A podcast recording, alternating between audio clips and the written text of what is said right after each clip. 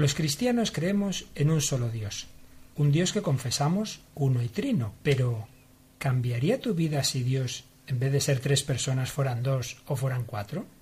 Nos preguntamos también, ¿sería distinta nuestra concepción de la sociedad si nuestro monoteísmo no fuera trinitario? Hoy hablamos de la Trinidad y nuestro mundo contemporáneo. Te invitamos a acompañarnos.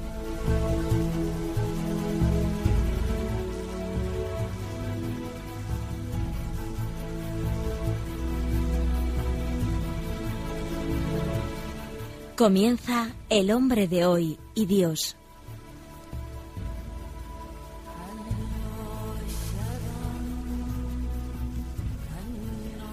Un programa dirigido en Radio María por el Padre Luis Fernando de Prada.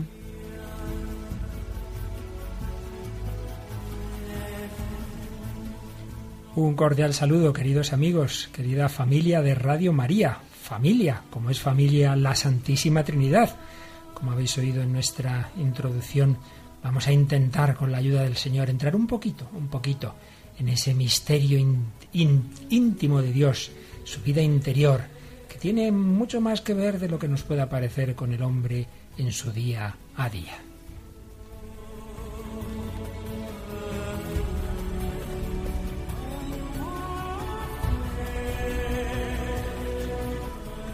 Y hoy tenemos de nuevo, como hace unas semanas, a Raquel Sánchez Mayo. Hola Raquel, ¿qué tal? Hola Luis Fer, ¿qué tal? Ya te dije que volverías y ya sabía yo que...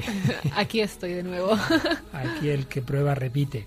Hoy, hoy Raquel pues quiere ayudarnos en este programa, se lo agradecemos mucho. Raquel que nació en el País Vasco, pero pronto se fue a vivir a Toledo, la ciudad imperial, donde un servidor fue ordenado sacerdote, así que le tengo yo especial cariño a esa diócesis donde fueron mis primeros pasos. Bueno, Raquel, pues solemos pedir a nuestra colaboradora lo primero si hemos tenido correos durante la semana y sí que hemos tenido, sí, hemos seleccionado dos, de una mujer y de un hombre, que la verdad nos han llamado especialmente la atención. El primer correo es de Ana y ¿qué es lo que nos dice Ana? Ana nos dice, soy una fiel seguidora de este programa, no os imagináis pero estoy enganchadísima. Esta dependencia de vuestro programa también se debe a que me dais muchas ideas, pues llevo el blog de mi parroquia. Y desde que cuelgo vuestras reflexiones en torno a los fragmentos de películas y canciones, las entradas en el blog se han disparado. Estoy súper contenta y la gente me anima a que siga con la misma dinámica. Y todo esto os lo debo a vosotros. Por favor, seguid con este proyecto, mucho ánimo, porque como podéis ver vuestro trabajo está dando frutos y somos una cadena. También deciros que gracias a que colgáis vuestros programas puedo acceder a programas anteriores y tener más material. Mucho ánimo. Pues muchas gracias a ti, Ana, porque sí que nos viene bien saber que vale la pena lo que hacemos no solo para que el momento en que los oís en directo los programas, ¿verdad?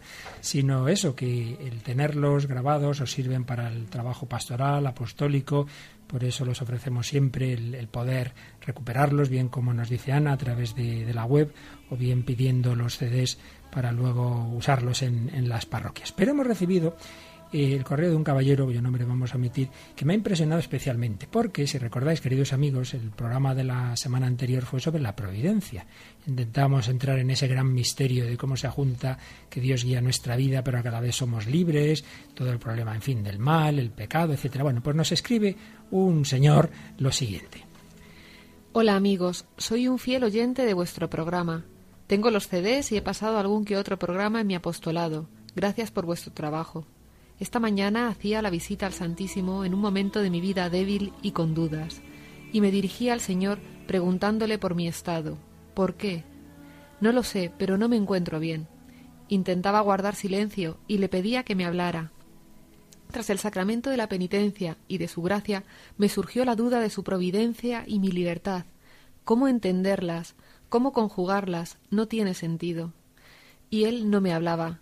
Me vuelvo a mi trabajo, esperaba a las once el programa, y no pude contener la emoción al sentir de una manera tan clara el amor de Dios cuando enunciabais el tema del programa, la providencia. Doy gracias por el mundo, por mi vida, por mi familia, por vosotros. Gracias por tu providencia, Dios mío, gracias por escucharme. Pues realmente es impresionante que Decía yo en ese programa la frase nada es casual, todo es providencial y precisamente hay una persona que está en ese momento de dudas, que está dudando de la providencia, pone el programa y le sale un programa sobre la providencia. Raquel, también a ti te ha impactado leer esto, ¿verdad? A mí me ha parecido, vamos, impresionante este testimonio, muy, muy bonito. Dios se sirve de la radio, pues bueno, como de tantas eh, sus mediaciones, ¿verdad?, para hablarnos. Pues bien, si era un misterio y lo es, la providencia, no digamos la Santísima Trinidad, es el misterio de los misterios. Pero, como confío en que podamos ver en este programa, primero ni es una cosa tan rara, ni tan abstracta, y como a veces no solemos pensar, ni desligada de otros problemas del hombre. Por eso vamos a hablar un poquito de la Trinidad, no entrando en todos los temas dogmáticos que serían para otro programa, sino más bien después de recordar lo esencial del misterio, más bien como es nuestro objetivo en este programa, ver qué tiene que ver con la cultura contemporánea, con los problemas del hombre de hoy, etcétera. Y por ello, lo primero que vamos a recordar, siguiendo al gran cardenal Spidlick, un santo jesuita que murió no hace mucho, eh, fue creado cardenal ya muy mayor, pues como ese tipo de cardenales que se hacen un poco de tipo honorífico, y era un sabio súper experto muy especialmente en la doctrina y espiritualidad del mundo oriental. No en vano él era de un país del este de Europa. Pues bien, tiene un libro precioso, se llama Nosotros en la Trinidad, donde pues da unas cuantas pinceladas de lo mucho que él sabía sobre esto, y cuando nos habla de la Trinidad en el contexto de la cultura europea, nos recuerda que hay un gran problema que los filósofos desde ya los antiguos griegos se plantearon, que era el siguiente. Ellos decían, bueno, el hombre sabio conoce muchas cosas, pero lo importante al conocer es ver qué tienen que ver unas con otras. Si hay un principio unificador de todas las cosas. Es lo que se llama el principio de lo uno y lo múltiple. Hay muchas realidades en el mundo, pero todas tienen algo que ver, todas están referidas a una unidad última. Pues bien, ese problema, nos recordaba el cardenal Spilding, ha sido respondido desde diversos planteamientos ya en el mundo griego. Primero, el materialismo primitivo, aquellos que, filósofos griegos que se suelen llamar los fisiólogos, como tales de Mileto, pensaban que había un elemento material que era el elemento básico. Pues Tales pensaba que era el agua, todo lo demás estaría hecho de agua o Demócrito, pues diría son los átomos. Entonces es un primer es un materialismo ingenuo, todo lo que existe sería materia y las diferencias surgen de la mezcla fortuita de, esa materia primera. Claro, en este planteamiento la dignidad del hombre y de Dios difícilmente encuentra lugar. Sería un primer eh, enfoque, una primera respuesta, un materialismo primitivo. El mismo materialismo, pero ya en plan científico, es el que se desarrolló y como vimos en algún programa, pues ya a partir del siglo XVII, XVIII, porque claro, la mezcla fortuita de esos elementos tan básicos no puede crear el bello orden del cosmos. Eh, nada puede suceder por mero azar que lleve a la belleza que hay en nuestro mundo. Ya Pitágoras observó los círculos de las estrellas y descubrió que su movimiento se puede explicar con los números. Por tanto, habría que dar una explicación un poquito más eh, elevada. Pues bien, aquí la explicación sería llamar Dios a la ley suprema del cosmos que ha impreso mm, esas leyes, digamos, de tipo matemáticas en el mundo. Es un paso más sobre lo anterior, pero se queda todavía en un planteamiento pues materialista. Sería un poco esa religión cósmica de los estoicos. Eh, para estos planteamientos Dios no es más que la ley inmutable del cosmos, no es un Dios personal, sino que hay un destino inexorable. Es el, el fatalismo, claro, esto lleva a la astrología. El destino está escrito en la materia, está escrito en las estrellas, las estrellas dirigen el destino de la vida humana. Bien, de nuevo, todo en último término se reduce a la materia, aunque en este caso una materia organizada, inteligentemente, por una realidad misteriosa, que se puede llamar Dios, pero la verdad es que en un sentido pues, muy impropio. Una tercera respuesta, aparentemente muy distinta, es el idealismo. El orden del cosmos es bello, pero su belleza depende del hecho de que expresa una idea. Así lo entendió Platón. Entonces, buscar la unidad del mundo quiere decir buscar las ideas que lo dirigen. En este planteamiento sí que hay una superioridad del hombre sobre la materia, pues el hombre es capaz de conocer. Pero claro, las ideas también tienen sus límites, eh, tienen que seguir determinado, un determinado orden, eh, nuestra, nuestra inteligencia tiene pues determinados límites también. Y claro, ese idealismo que quiere vivir según las ideas se encuentra, según la parábola de Dostoyevsky, recordaba a Spidlik, en un palacio de cristal, donde todo es claro y transparente, pero donde no caben ni la libertad ni el amor, pues estas dos cosas nunca son claras, nunca son perfectamente lógicas, ni siquiera se pueden expresar de manera suficiente con las ideas. Claro, si se, intenta reducir toda la realidad a la, a la, razón humana, a lo que podemos explicar perfectamente, como diría Descartes, a ideas claras y distintas, pues méteme usted en ideas claras y distintas estas grandes realidades de la vida, como es la libertad, como es el amor, etc. Bueno, es una respuesta, el idealismo. Una cuarta respuesta, que viene de que el racionalismo griego, al principio de nuestra era, sufrió una grave crisis. Había ideas contrapuestas en las diversas filosofías. Había que buscar una fuente común de esas ideas. Pues bien, esa, esa fuente se, se buscó en Dios, la unidad en Dios. La unidad del mundo es esencialmente religiosa. Hay un Dios único, un Dios único que es el verdadero principio unificador del mundo. Pero ¿qué Dios? ¿Cómo concebirlo? Este es el problema que quedó abierto al final de la antigüedad greco-romana. Pues bien, tras todos estos intentos de respuestas, que como vemos tienen su origen en la filosofía griega, aunque luego muchas de ellas se han eh, prolongado en la época moderna, la, llegó el cristianismo y nos da una respuesta realmente sorprendente. En efecto, la unidad está en Dios. Hay un Dios uno, que es el que ha creado el mundo, el que ha creado la pluralidad, pero lo asombroso es que ese Dios que es uno, por otro lado, es plural, es trino. La revelación de que Dios es Padre, una persona viva, sumamente libre, que vive en relación amorosa con su Hijo y con el Espíritu Santo. Esta convivencia se desarrolla en la unidad de un solo Dios absoluto. Es una unidad nueva, inesperada para el mundo antiguo, de manera que algún autor cristiano la llamaba la superunidad, superunidad. Une a las personas libres, conserva su entera libertad, pero es unidad absoluta.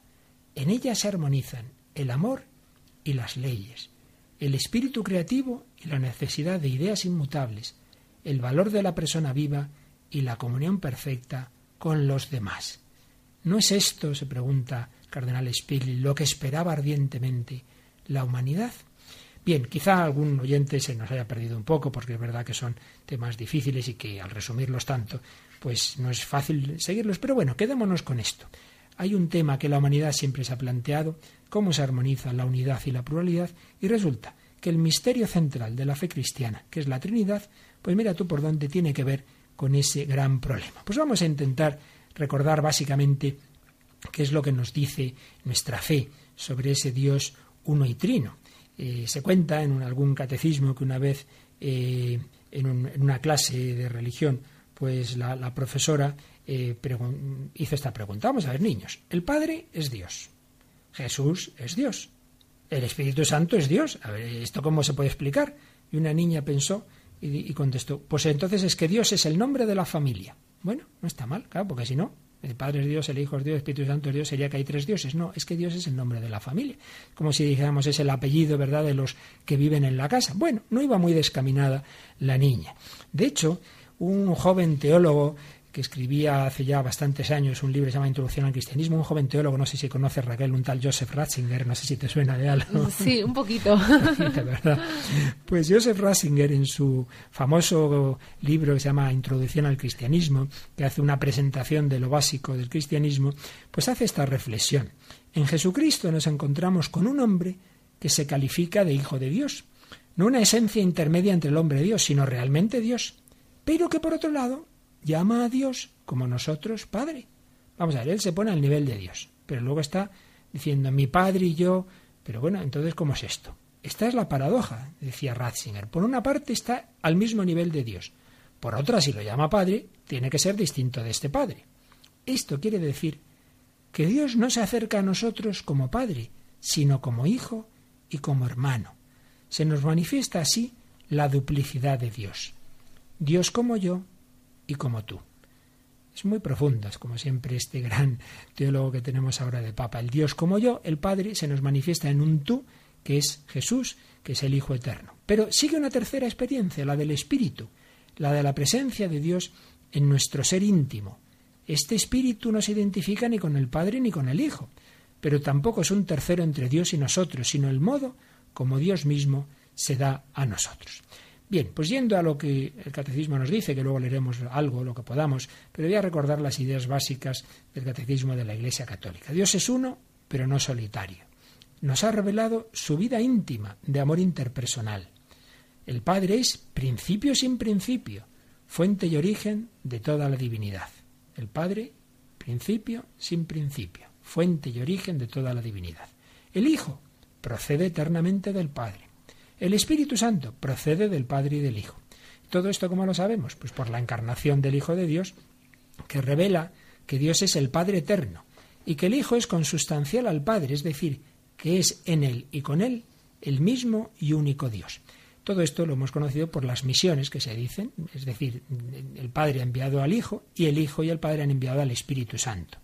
Por eso dice el Catecismo, la misión del Espíritu Santo, enviado por el Padre en nombre del Hijo y por el Hijo de junto al Padre, revela que Él es con ellos el mismo Dios único. Bueno, muy probablemente, Raquel, muchos oyentes dicen, uy, uy, uy, uy, este programa esto es demasiado elevado. Bueno, vamos ya a tranquilizarles, porque ya hemos dicho lo más difícil de lo que íbamos a decir hoy, desde aquí ya vamos a ir bajando, pero además vamos a meter una musiquita, porque ya dijimos en algún programa que vamos a intentar ir, ir presentando ir presentando grupos eh, actuales católicos y tú has encontrado uno en internet, ¿verdad? Preséntanos el grupo que traemos hoy. Pues mira, el grupo que traemos hoy se llama L'Angelus.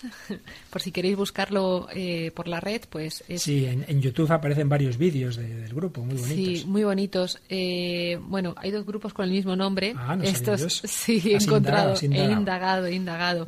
Bueno, estos son, se escribe L apóstrofe Angelus, como en español, y son norteamericanos, son estadounidenses. Y son cuatro hermanos que proceden de, del estado de Luisiana y hacen pues eh, pues han sacado un disco con himnos cristianos y la verdad es que suenan fenomenal. Tienen raíces irlandesas y francesas y tocan bueno suena sobre todo música irlandesa sí suena un estilo así celtia celta irlandés. Vamos a escuchar una canción muy bonita que se llama This Day God Gives Me este día que Dios me da y que nos habla de Dios, que nos da la vida y que al final habla de la Trinidad. Vamos a escucharlo un poquito y luego traducimos la letra.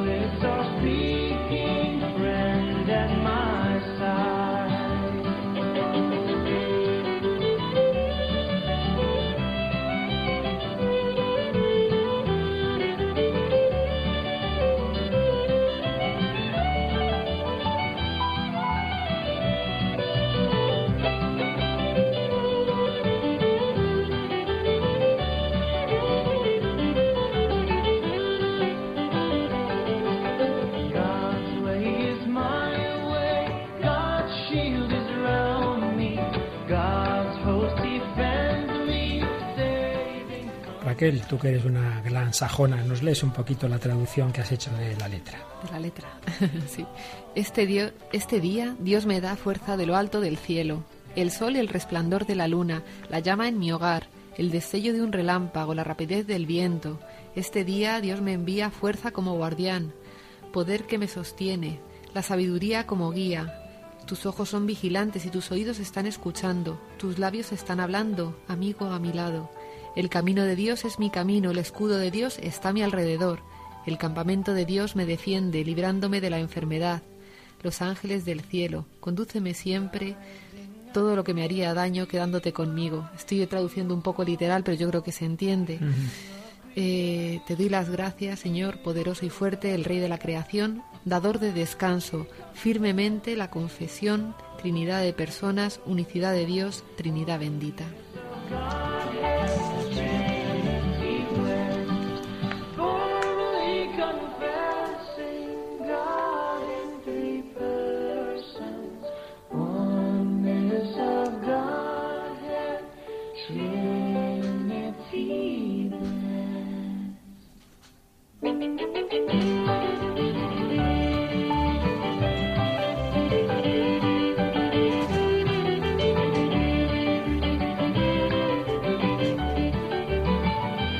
Hemos escuchado el último párrafo que precisamente dice firme confessing, confesando firmemente Trinidad de personas, unicidad de Dios, Trinidad bendita.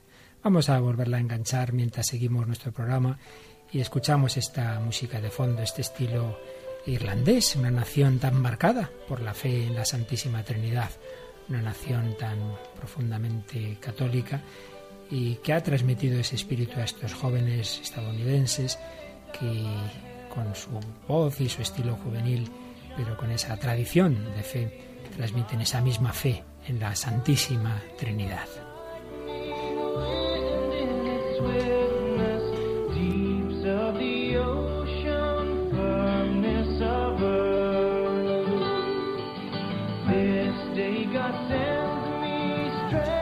Bueno, Raquel, pues vamos a recordar algunos de los puntos básicos de lo que nos dice en primer lugar el catecismo. Hay, una cita bíblica absolutamente fundamental, que es el final del Evangelio de San Mateo, cuando Jesús dice, id a todas las naciones, bautizad a todos en el nombre del Padre y del Hijo y del Espíritu Santo. Pues bien, este texto lo, lo recuerda el catecismo en su número 233 que nos dice así.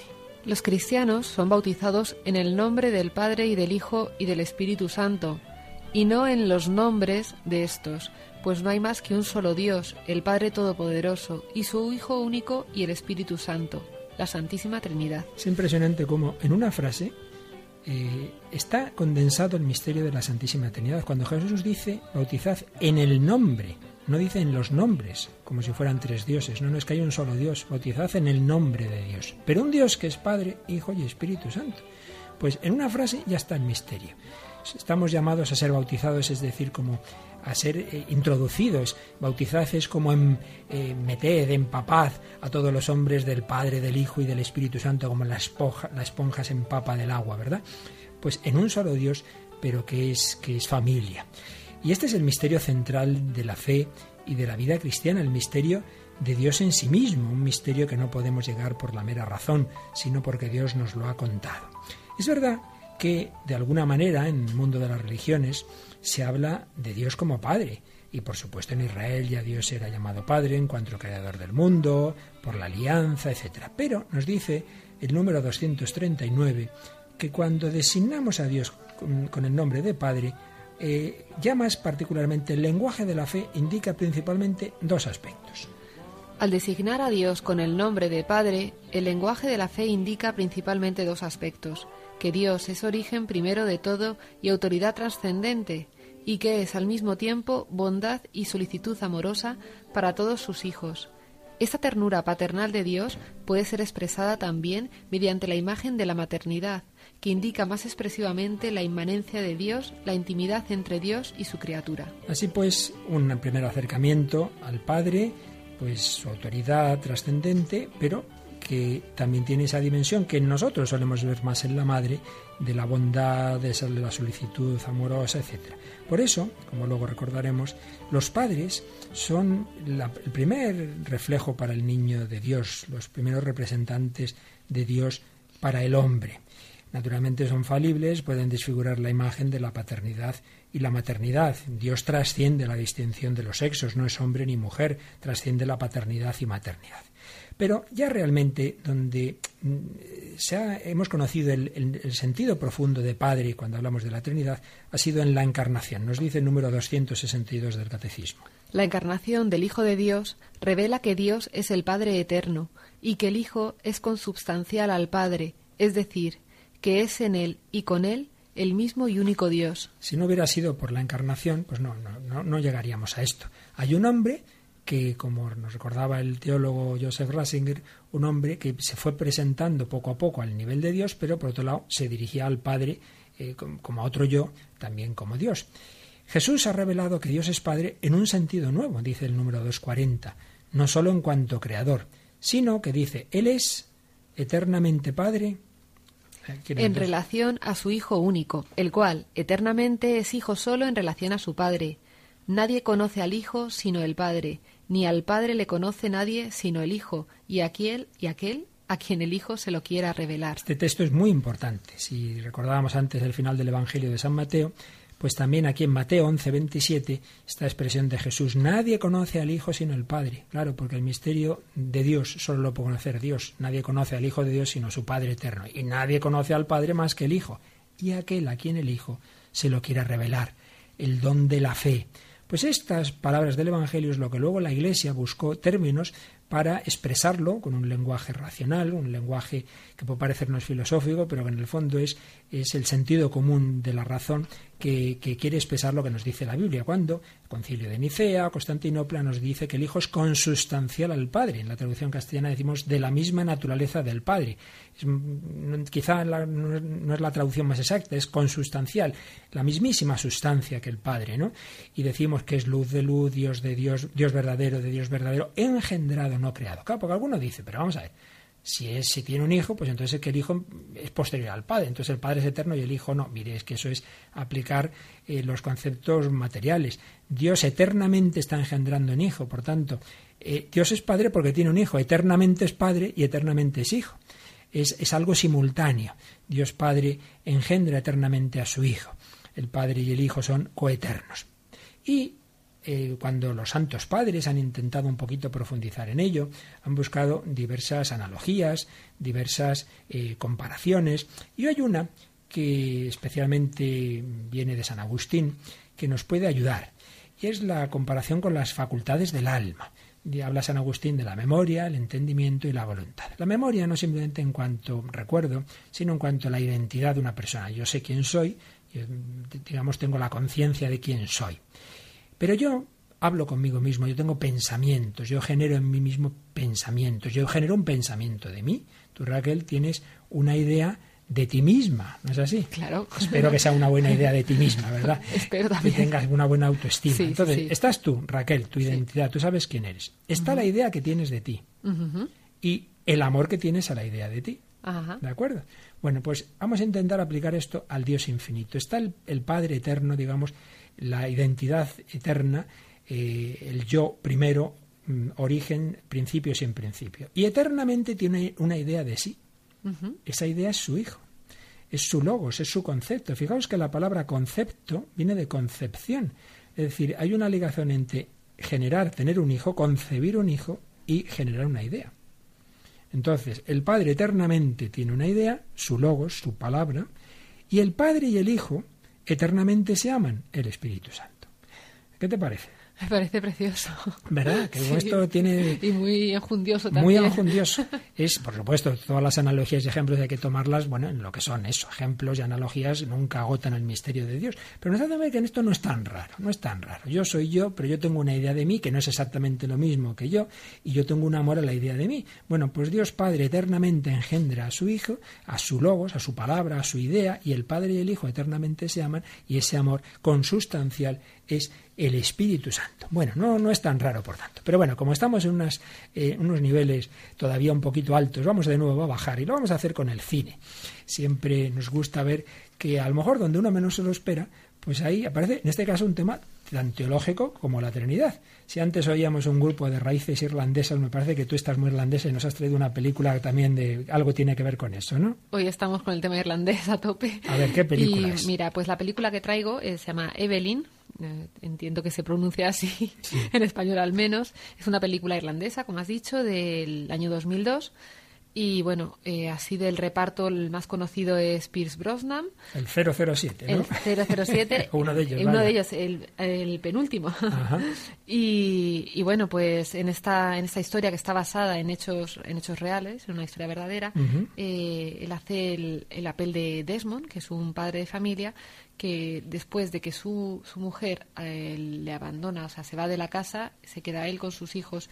En aquella época parece ser que, que Irlanda había una ley que las, los hijos de familias eh, rotas, desestructuradas, pues eh, pasaban a, orfanatos eh, llevados por religiosos o religiosas pues, eh, pues para ayudar a esos niños no que no se quedasen que no se quedasen pues, además este padre me parece que era alcohólico verdad encima sí era un poco es un poco complicada la situación no él es un buen hombre pero bueno tiene esa debilidad lo que pasa es que luego creo recordar tiene una evolución positiva este hombre y, quiere recuperar a su hija ¿no? él quiere recuperar sobre todo a su hija pequeña que está con unas pues con unas hermanas no me acuerdo exactamente cuáles y, inicia eh, un, con abogados amigos de de él inicia pues un camino ¿no? para, para llegar a, intentar eh, cambiar estas leyes ¿no? para recuperarla. Muy bien, pues vamos a escuchar un momento del juicio en el que se está debatiendo si le conceden o no eh, que pueda de nuevo volver su hija a estar con él. Escuchamos este fragmento de la película Evelyn.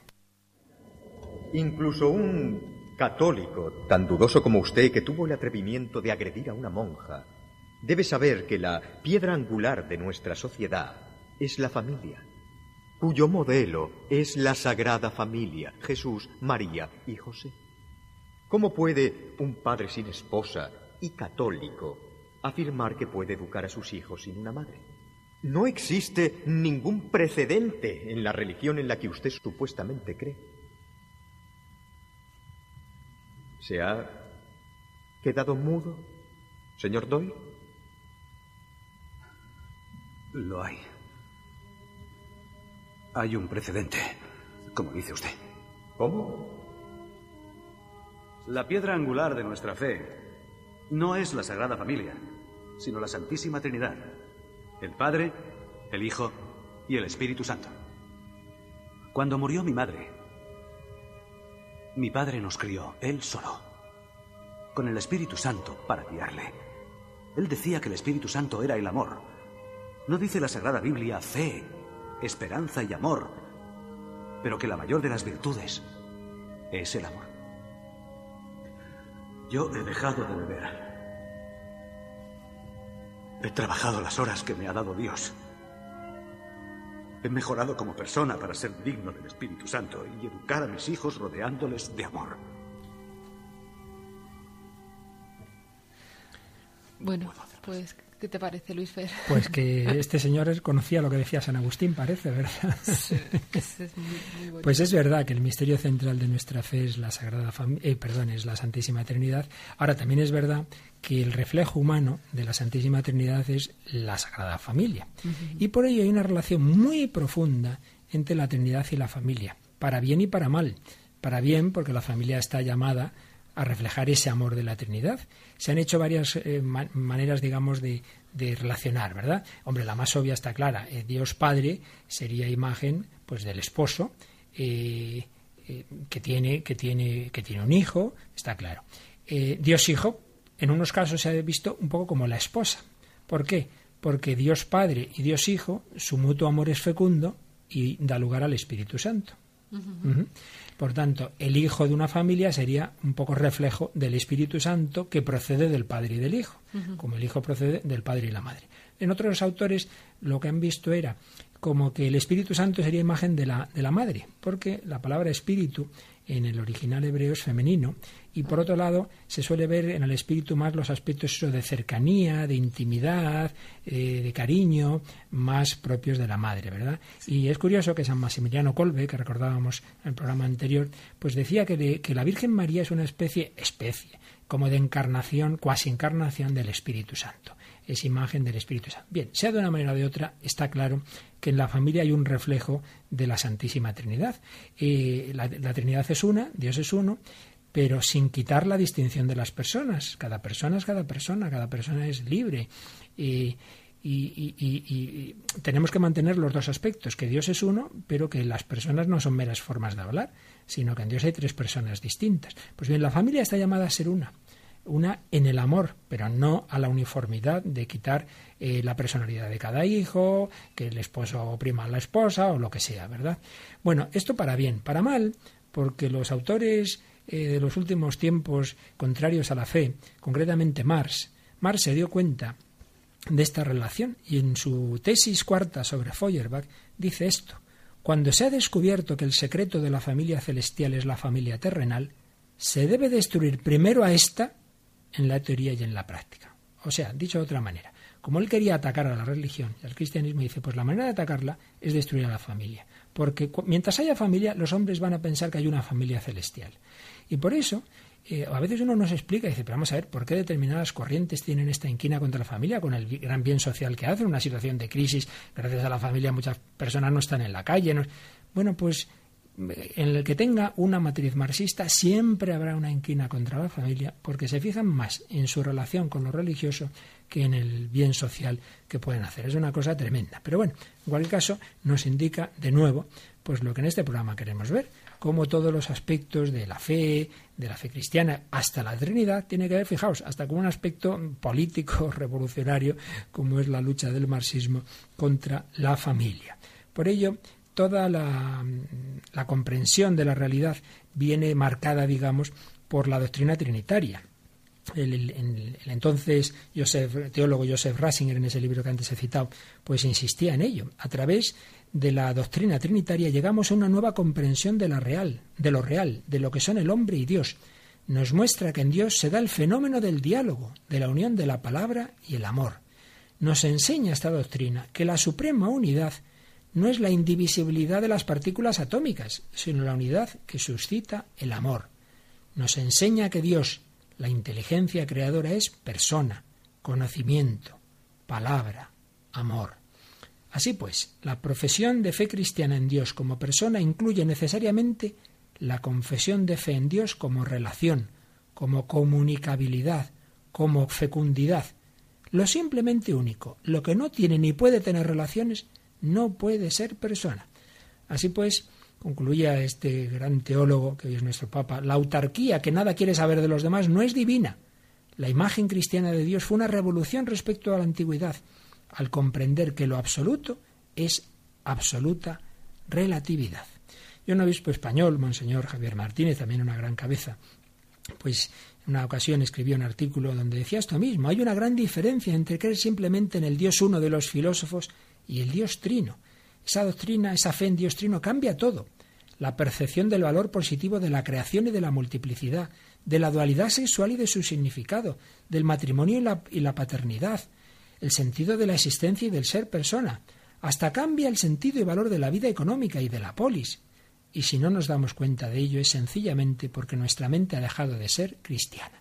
En efecto, tenemos que ver que nosotros no solo creemos en Dios, sino en el Dios trino y que eso afecta a toda nuestra comprensión de la realidad. Pues bien, hablando del hombre contemporáneo, siempre nos gusta eh, recordar testimonios y personas actuales, contemporáneas, que han encontrado la fe.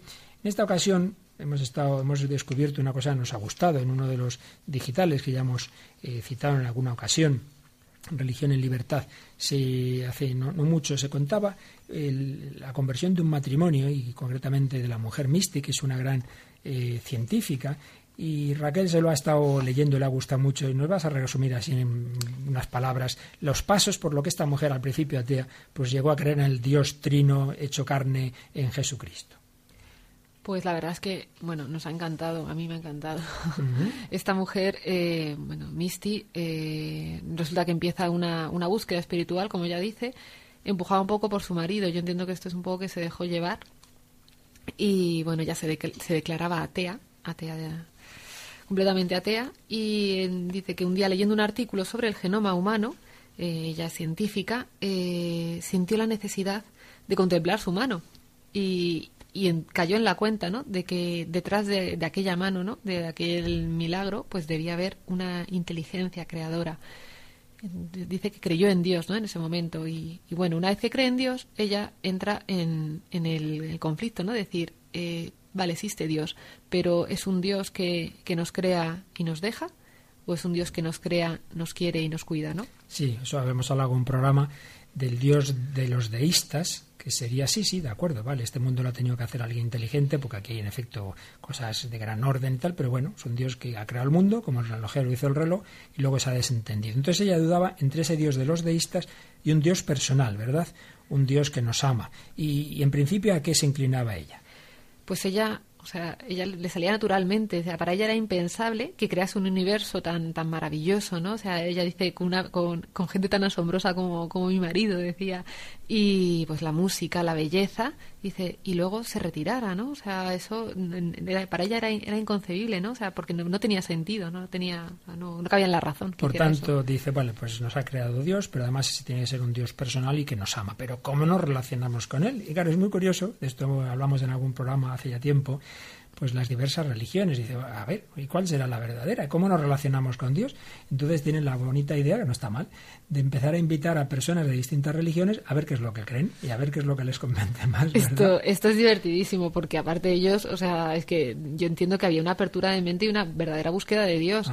Empiezan eh, por el budismo, porque ellos lo consideran como una religión guay, ¿no? Que está de moda. de moda, en ambientes de Hollywood. Sí, los actores, pues bueno, hay actores famosos y tal que están metidos en este tema, pero no le termina de convencer. Sí, dicen particularmente cuando la concepción del más allá budista, dice, hombre, eso de renunciar a todo yo para entrar en el nirvana, que al final se pierde la personalidad, la individualidad. Fíjate lo que hablábamos antes de la Trinidad, ¿no?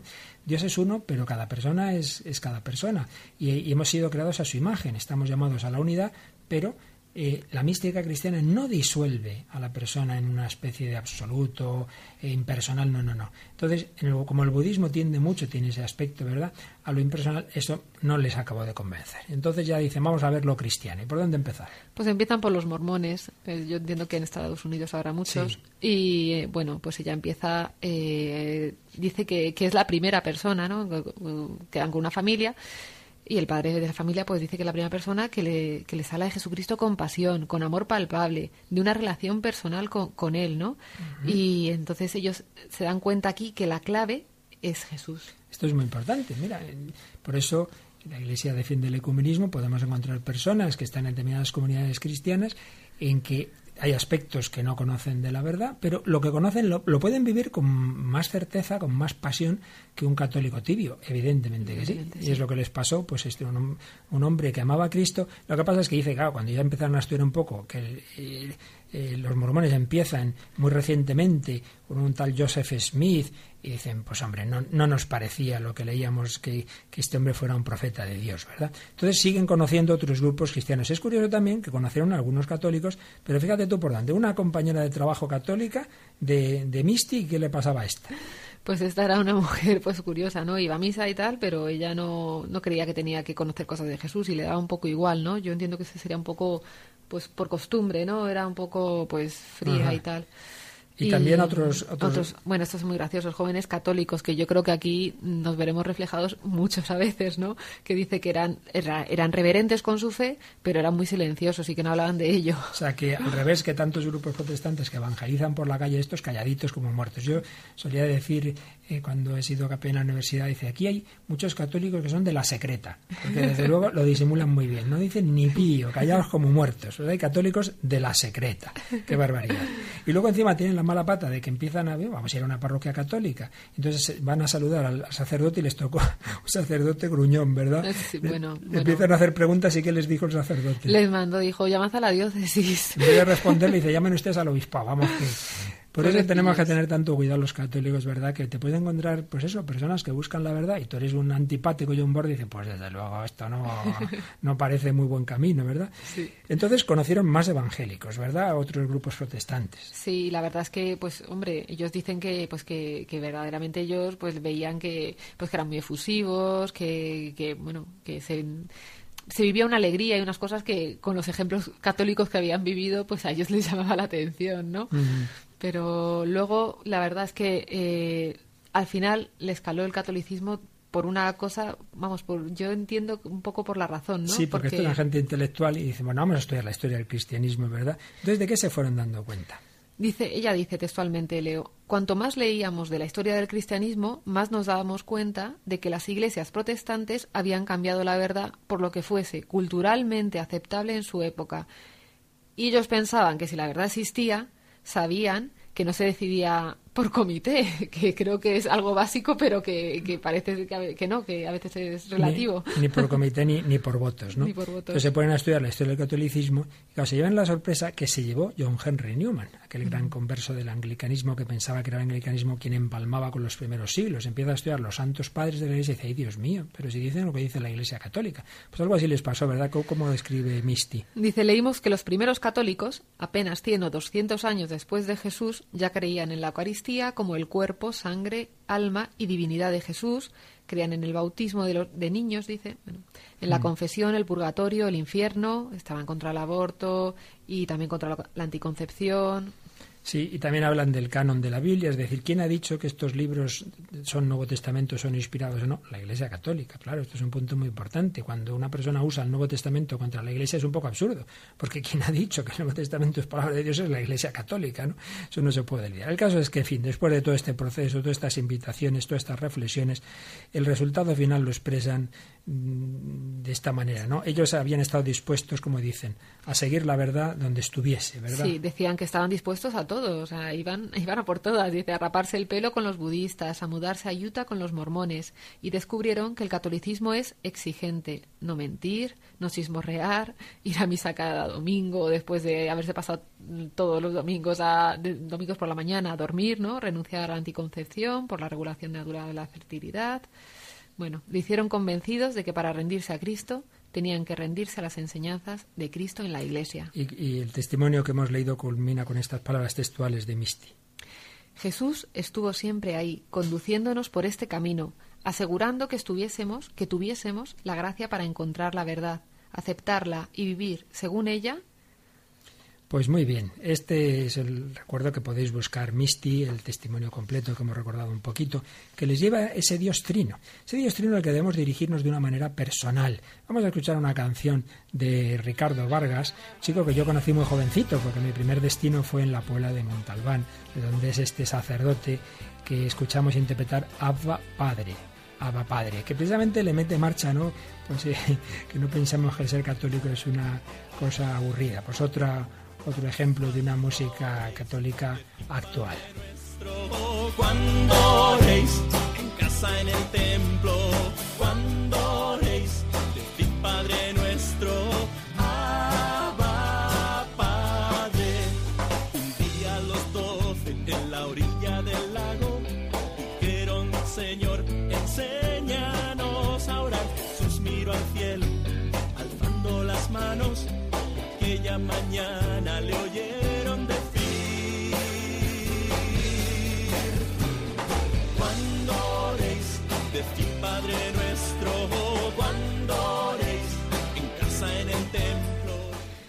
Empezaba yo el programa preguntando si Dios en vez de ser tres personas fueran dos o cuatro cambiaría tu vida.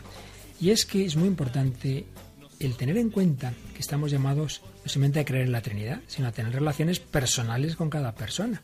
Entonces hablo con Dios, es como si llamas al teléfono, ¿se puede poner Fernández? Oiga, aquí somos cinco Fernández, ¿quién quiere? Luis, eh, Juana, eh, pues lo mismo, hablo con Dios. Bueno, dirígete al Padre, Padre nuestro que estás en el cielo, o al Hijo, alma de Cristo, santifícame, o al Espíritu Santo, ven Espíritu Santo.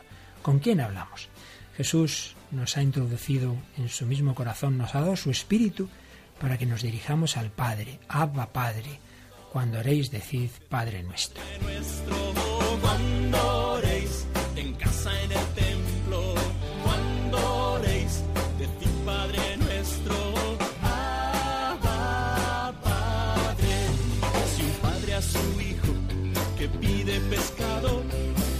una serpiente no lo va a saciar, aún más a vosotros vuestro Padre bueno, de su Santo Espíritu os ha de llenar. Cuando oréis, Padre nuestro.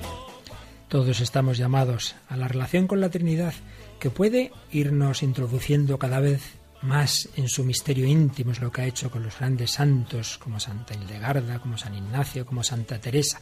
Santa Teresa de Jesús en las moradas séptimas cuenta que el alma, metida en aquella morada, por visión intelectual, por cierta manera de representación de la verdad, se le muestra la Santísima Trinidad, todas tres personas, con una inflamación que primero viene a su espíritu a manera de una nube de grandísima claridad.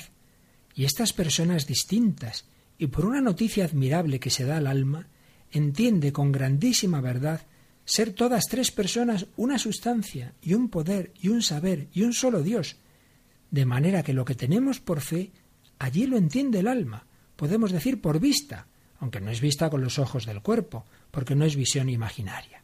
Aquí se le comunican todas tres personas y la hablan, y la dan a entender aquellas palabras que dice el Evangelio que dijo el Señor, que vendría Él y el Padre y el Espíritu Santo a morar con el alma que le ama y guarda sus mandamientos. Qué pena que tantas veces nos quedamos en tantas tonterías, tantas superficialidades, no profundizamos en la vida espiritual y Dios se nos comunicaría pues no necesariamente con esa séptima memoria de Santa Teresa, pero todos estamos llamados a una relación íntima con Dios, cosas que nos parecen raras y absurdas. Si lleváramos esa vida espiritual, pues veríamos que es así. El Señor nos aumentaría la fe, incluso, como dice Santa Teresa, ya una fe casi experimental, casi ver, dice, casi ver, de una manera, por supuesto, siempre oscura en esta vida hasta llegar al cielo, pero realmente eh, como una experiencia personal.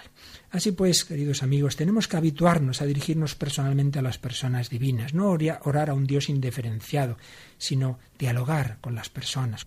Es lo que el Santo Padre, eh, Benedicto XVI, pues también quiso enseñar a los jóvenes en la JMJ del 2008 en Sydney y les hablaba del Espíritu Santo. Vamos escuchando eh, ese himno que tuvo la JMJ de Sydney del 2008 y recordando algunas de las palabras que el Santo Padre les decía a los jóvenes y nos dice hoy a nosotros. Creo en el Espíritu Santo, Señor y dador de vida. El Espíritu es el dador de vida que nos conduce al corazón mismo de Dios. El Espíritu es quien nos devuelve a la comunión con la Santísima Trinidad. San Agustín, al que tantas veces cita el Papa, llegó a tres intuiciones sobre el Espíritu Santo como vínculo de unidad dentro de la Santísima Trinidad.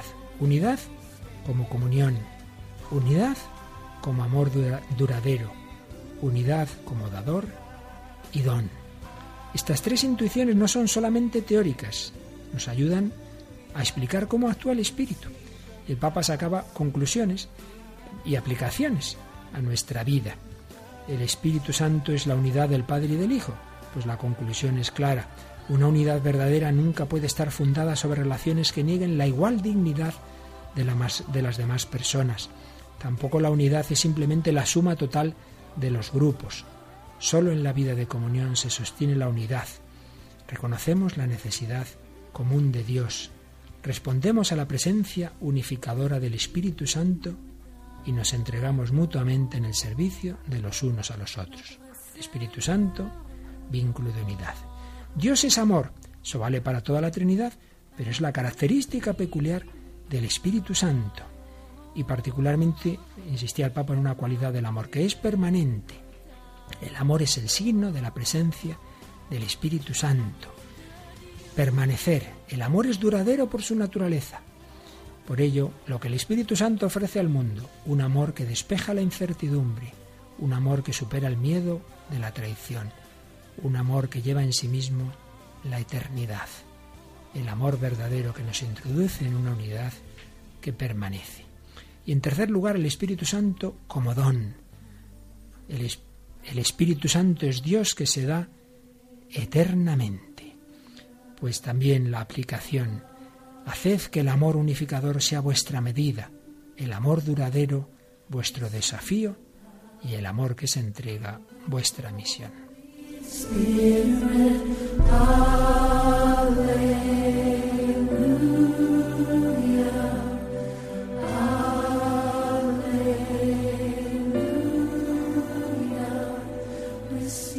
Concluía el Papa sus palabras en la vigilia de aquella JMJ diciendo, amigos, ¿aceptáis entrar en la vida trinitaria de Dios? ¿Aceptáis entrar en su comunión de amor? La vida no es un simple acumular, es mucho más que el simple éxito.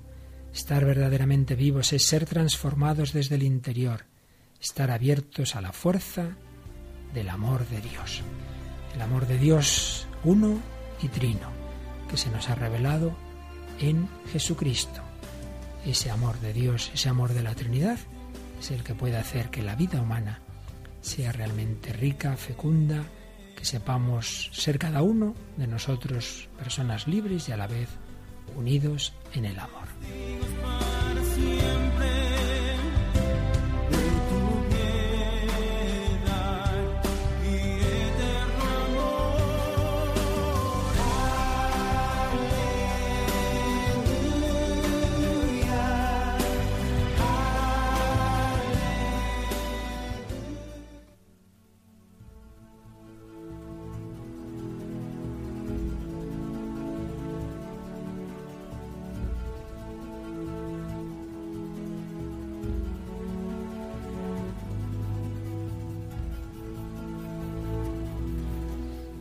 Bueno, queridos amigos, ha sido un programa un poquito elevado, pero no podemos tratar en este programa el hombre de Dios sin hablar de Dios como se nos ha revelado en la Trinidad. Solo hemos dicho dos o tres cositas que nos pueden hacer pensar que todo lo que sabemos de Dios tiene que ver con nuestra vida, tiene que ver con la familia, tiene que ver con nuestra personalidad, con nuestra libertad, conocimiento, amor.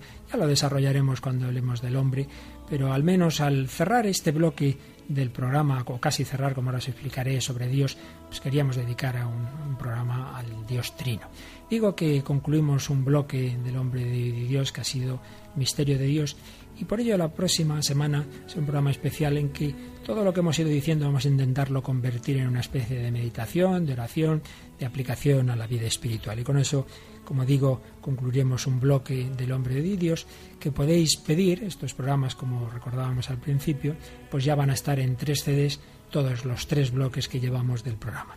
Para no para pedir los programas, sino para comentarios, sugerencias, pues podéis escribirnos un correo donde nos va a recordar ahora nuestra querida Raquel. Pues nos podéis mandar un email a el hombre de hoy y Dios. Y también podéis escribir por correo postal ordinario a Radio María, al programa del Hombre y Dios, a la dirección Paseo de Lanceros, número 2, 28024 de Madrid. Para pedir los programas, pues bien, escribís no a ese correo que hemos dicho antes, sino a Radio María, podéis entrar en su web o más sencillo llamáis al número de teléfono. Muy facilito, al 902 500 518.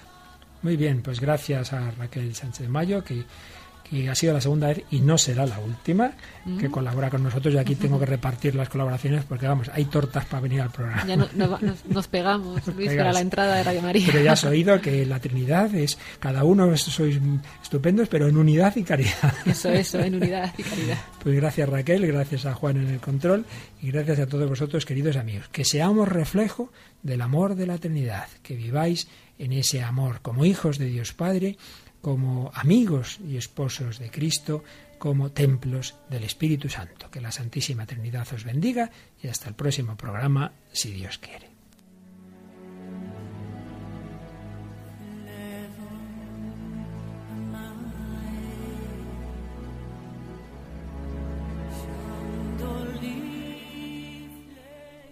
Han escuchado en Radio María El hombre de hoy y Dios, un programa dirigido por el padre Luis Fernando de Prada.